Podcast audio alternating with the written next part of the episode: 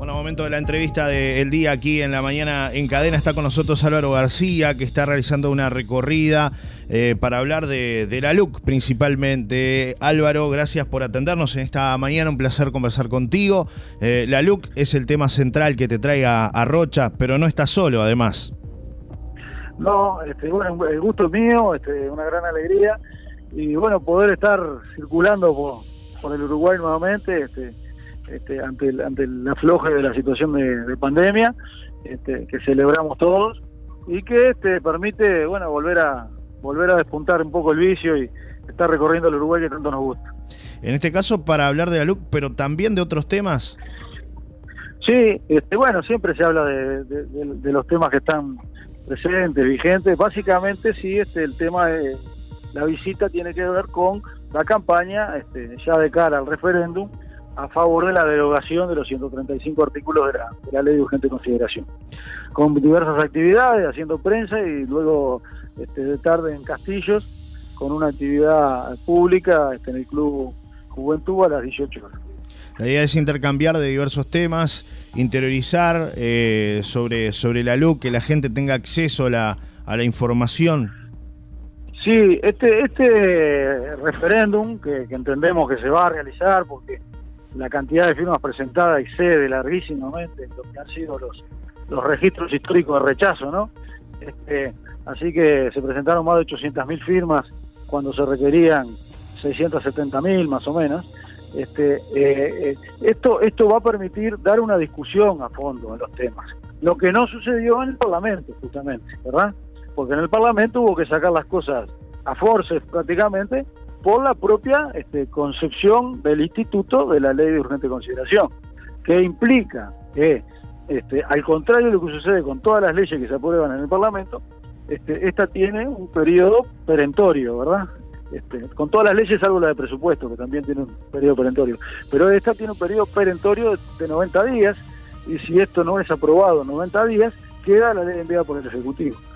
Ahora, ese instituto, que está en la Constitución, fue forzado de tal manera que varios constitucionalistas, incluyendo al doctor Corsel, también incluyendo al doctor Cajarville, Juan Pablo Cajarville, que fue enfático en su momento este, en decir de que este, se estaba forzando tanto que esto era prácticamente un, abuso de autoridad y que rozaba lo inconstitucional. Así que ahora, para el referéndum, tenemos la este, posibilidad de discutir todos estos temas. Imagínense, 135 artículos, hay como 10 temas centrales que ahora prácticamente todo, que este, donde podemos ver las visiones tanto del gobierno como de nosotros, la oposición en este caso, que son bien distintas. ¿Qué es lo que más preocupa de la LUC, de estos 135 artículos? Yo diría que la mirada general es que es este el programa de un gobierno de, corte conservador, ¿verdad? la coalición multicolor, como así se llama, este acuerdo de todos los partidos prácticamente sin sin el Frente Amplio, excepto el Frente Amplio, este, implica el liderazgo del herrerismo, que es uno de los este, este, sectores políticos más conservadores que a lo largo de la historia del Uruguay. Entonces, este, todos están teñidos de eso, tanto los artículos de seguridad, donde hay una criminalización de la protesta, como se le llama, es decir, este, hay una sospecha de que, de que todo aquel que va a protestar, este, bueno, puede tener algo para para este, cometer un crimen. Otra línea de preocupaciones en el tema de educación, haber borrado de un plumazo las representaciones sociales en, los organismos de educación, una presión del Uruguay, una necesidad y una buena práctica a nivel de todo el mundo, ¿verdad? De que quienes hacen la educación, los sus docentes, las maestras, participen en este, los diseños este, de la propia educación y fueron excluidos de un día para el otro este, eso es importantísimo derogarlo.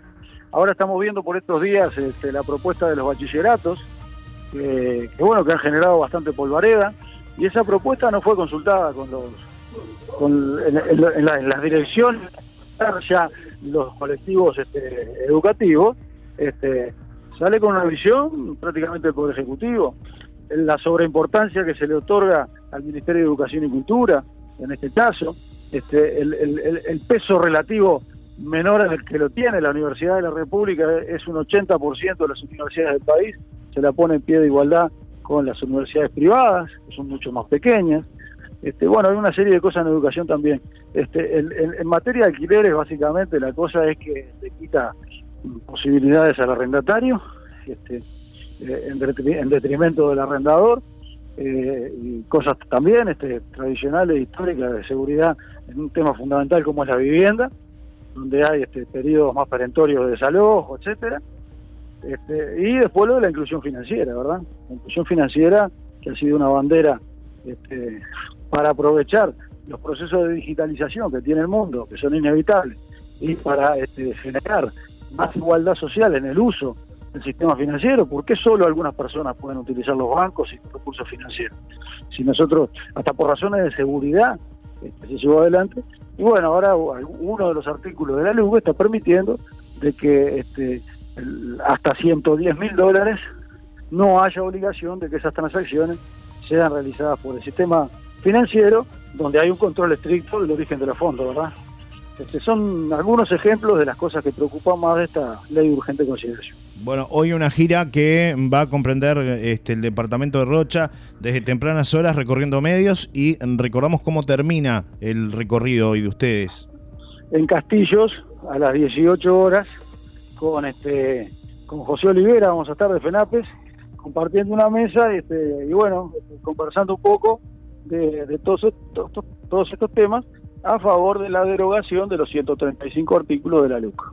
Bien, y recordar a la gente que también pueden consultar en las redes, aquellos que tengan dudas, inquietudes, este, ustedes también los pueden asesorar a través de, hoy, bueno, tenemos esa plataforma, ¿no? Que la gente utiliza mucho para, para informarse. Totalmente, sí, sí, sí, este, muy bien recordado.